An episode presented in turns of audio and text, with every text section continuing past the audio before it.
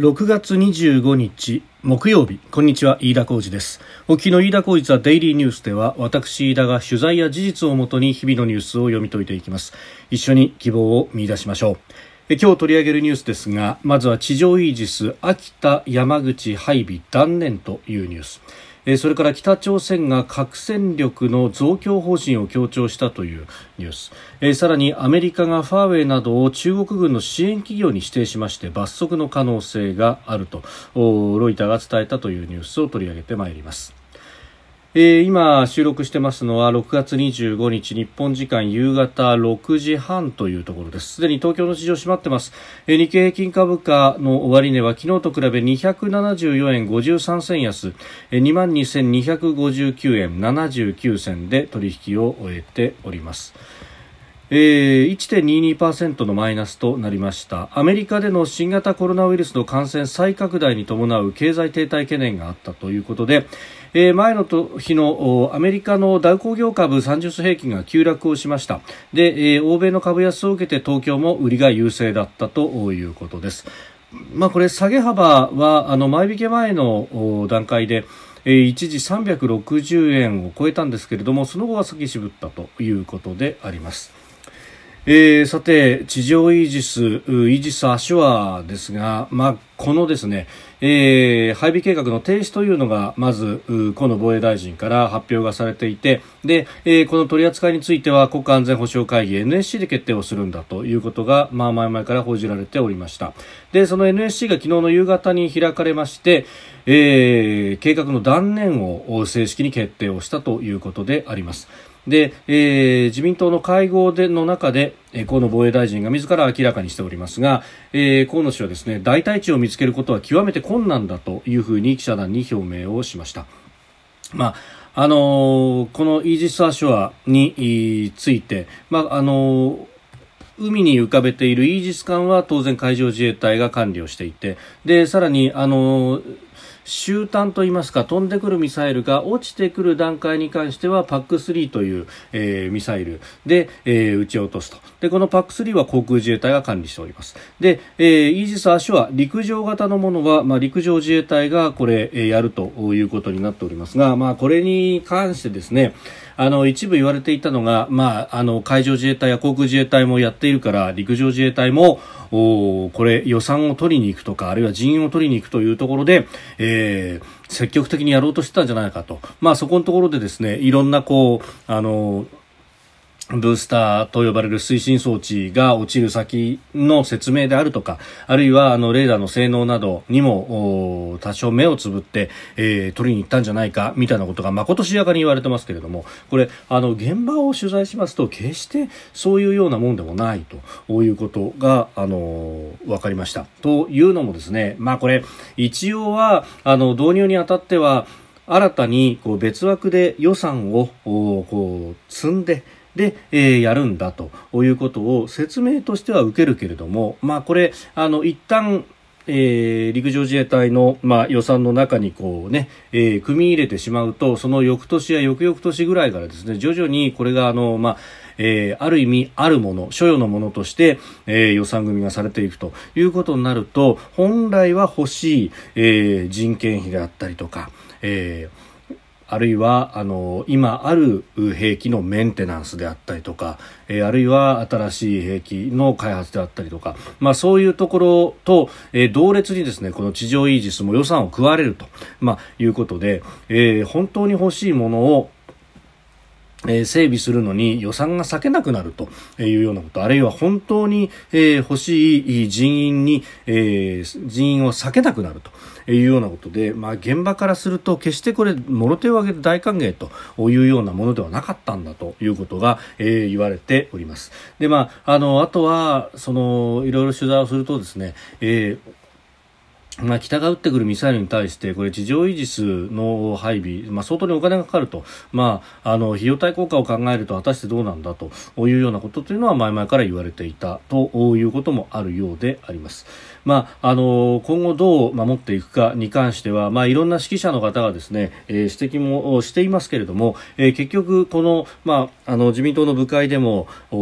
いろいろと上がった、えー、敵基地攻撃能力というものですけれども、まあ、日本の防衛の基本的な構図というのは当然、え、日米安全保障条約ここが基軸となっていくというところで、まあ、あの敵の基地を叩くというようなことをする場合であってもですね、えー、日米同盟の日米安保条約の枠組みの中でどうするかというのがこれ、えー、重要になってくるので、えー、日本だけで果たして、えー、どこまでできるのかということも含めてですね、まあ、あの一足飛びに敵基地攻撃能力と。えー、まあ一口に言ってもいろいろな選択肢はあると、まあ、その上このミサイルそのものであったりとか攻撃能力というものも日進月歩で進歩している部分もあると。いうことなので、えー、その辺も含めて、まあ、ドローンとかも含めてですね、えー、議論をしなければいけないというところであります。でこのあの河野防衛大臣が参加をした自民党の部会の中でですね、えーこの撤回の決定で、えー、に関して、えー、迷惑をかけたと河野防衛大臣涙ぐむ場面があったようであります。えー、というのも去年7月参議院選挙がありました。で、えー、秋田選挙区で、えー、このイージス・アショア配備反対派の野党候補に自民党の候補は敗れたんですね、えー、中泉さんという前の前参議院議員。えー、敗れたわけですけれども、まあ、その敗れた理由というのはイージス・アショアがあったからだと、えー、この撤回がじゃあもっと早ければですね、えー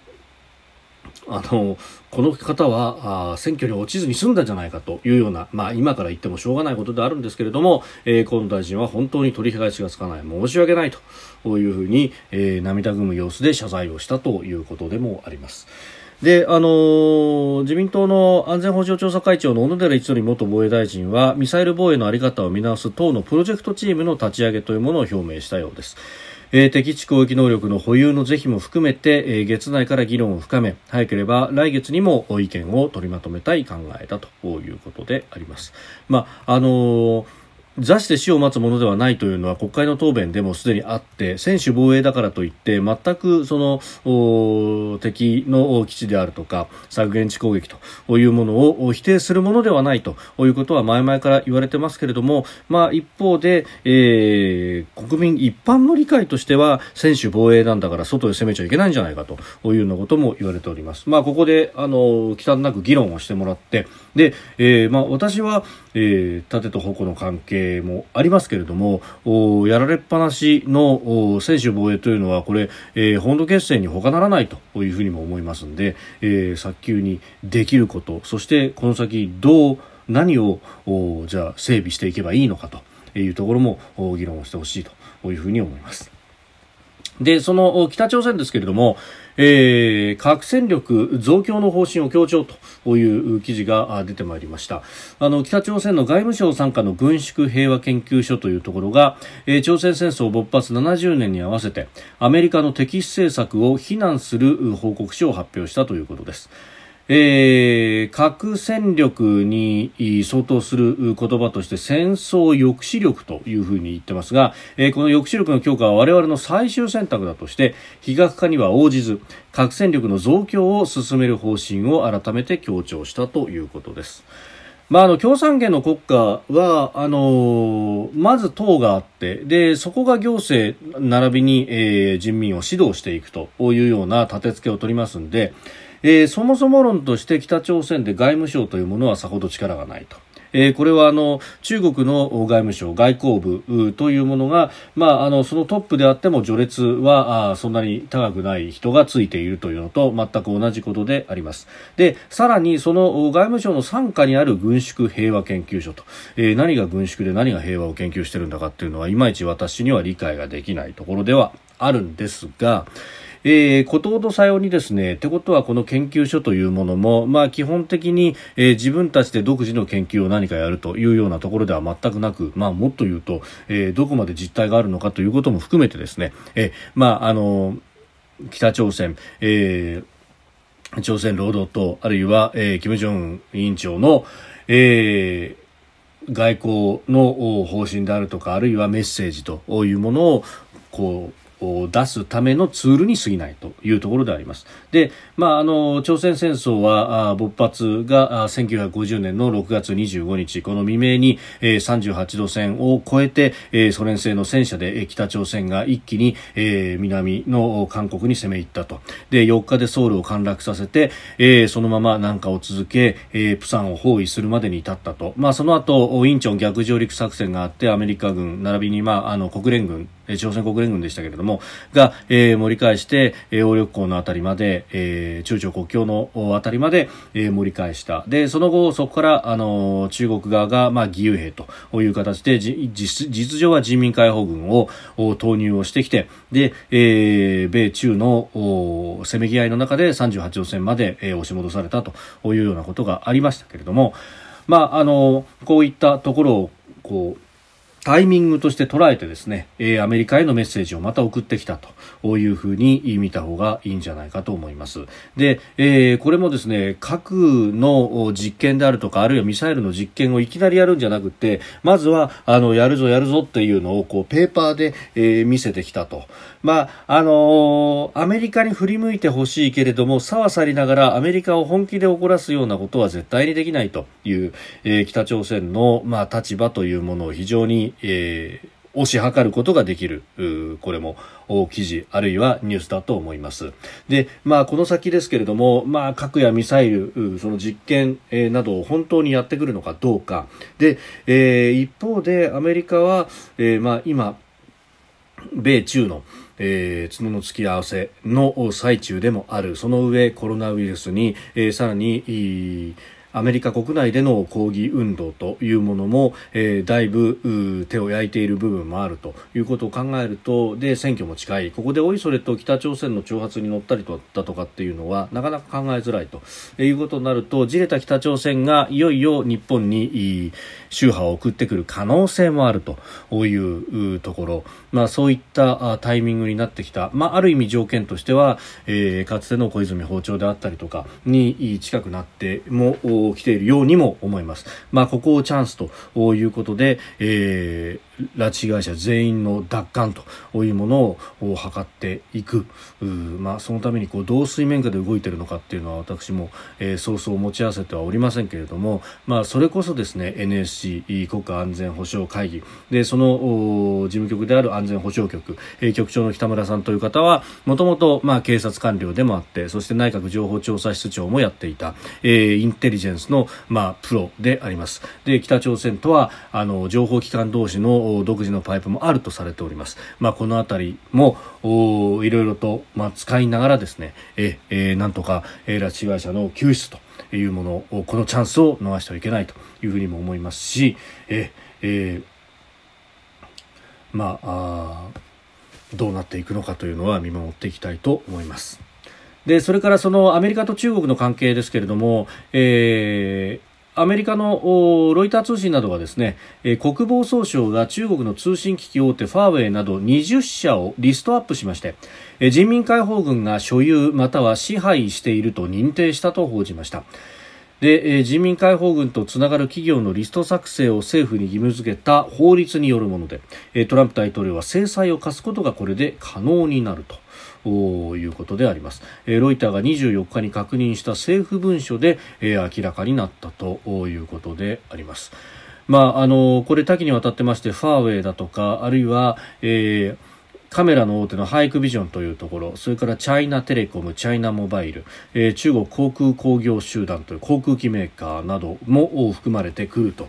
えー、いうことであります。まあ、あのー制裁にこれ直結はしないんですが、えー、国家緊急事態を大統領が宣言してリストになっている企業がアメリカ国内で活動する場合に罰則を課すこともできると、えー、いうことであります。まあ、こっちは分かってんだぞということの、まあ、これはメッセージの部分だと思いますが、えー、ホワイトハウスは、まあ、リストに掲載された企業に制裁を加えるかどうかについてはコメントはしませんでしたけれども、え、このリストというのは、え、アメリカの連邦政府や企業、投資家、学術機関、同じ考えを持つパートナーにとって、え、こうした企業との連携について調査を進める際に有益なツールとなる。特にリストが増えていく場合はそうだと。えいうふうに述べていると。えー特にですね同じ考えを持つパートナーにとってということですからこれはあの日本のような同盟国も当然、えー、入ってくるとであのファーウェイだとかハイクビジョンなどなどというこういった中国企業との連携について調査を進める際有効なツールとなると。まあ、これあのこういったリストというものが、まあ、ある意味踏み絵の材料となって、えー、そして、まあ、あのこのリストにあるような企業と連携をしたりとか合弁で何か作っていたりとか、えー、そういう企業に関してはじゃあアメリカとはもう取引できなくなっちゃうかもねというようなこれメッセージもはらんでいる、含んでいるものだというふうに思いますし、まあそういったところでですね、いよいよアメリカ側につくのか中国側につくのかというものが、え、日本企業も迫られている、判断を迫られているというふうに取ることもできましょうし、え、折しもですね、今日あのソフトバンクグループが株主総会を行って、で、え、そこでの発表でしたけれども、えー孫正義氏がですね、えー、アメリ中国のアリババの取締役から退任するなんていうニュースも入ってきておりました。まあ、あの、ソフトバンクは中国企業とも非常にいいパイプも太いと、えー、アリババを、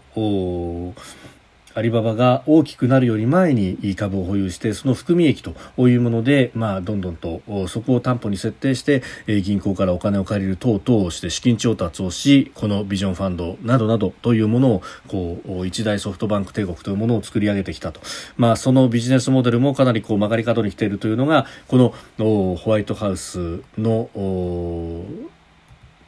中国軍支援企業指定のリストというもののニュースからも明らかになってきております。まあそうすると、まあ、ソフトバンクのみならずですね日本の企業というものもじゃあ中国に対して、えー、中国で物を作るであるとか、えー、そういったことを果たしてやっていていいのかというようなことそれがひょっとするとこの先アメリカでのビジネスのリスクにもなっていくんではないかということが言えます。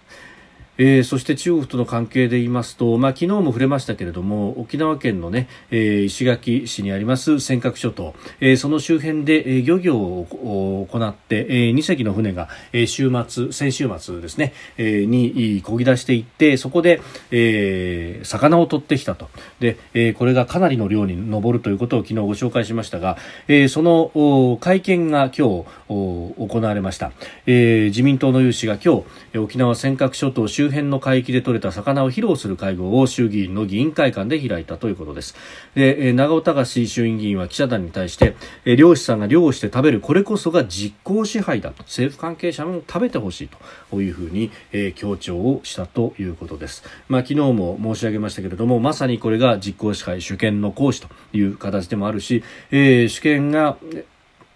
試験を行使する領土、領海であるということの何よりのこれは証拠になるということでもありますので、おそらく、えー、漁の様子であるとかというのも画像であるとか、あるいは映像で、えー、動画でも撮っていると思いますので、えー、こういったことの一つ一つが、えー、海外に対してここが揺るぎのない日本の領土、領海であって、そして、えー、ここに領土紛争などなどは存在しないんだと、えー、なぜなら日本人がこうして漁をしてるじゃないかというところ。ころをきちんと示す格好のいい材料を持ってきたなというふうにも思います。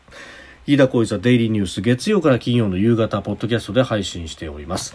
番組やニュースに関してのご意見感想、飯田 TDN アットマーク gmail.com までお送りください。飯田浩一はデイリーニュース。また明日もぜひお聞きください。以上、飯田浩二でした。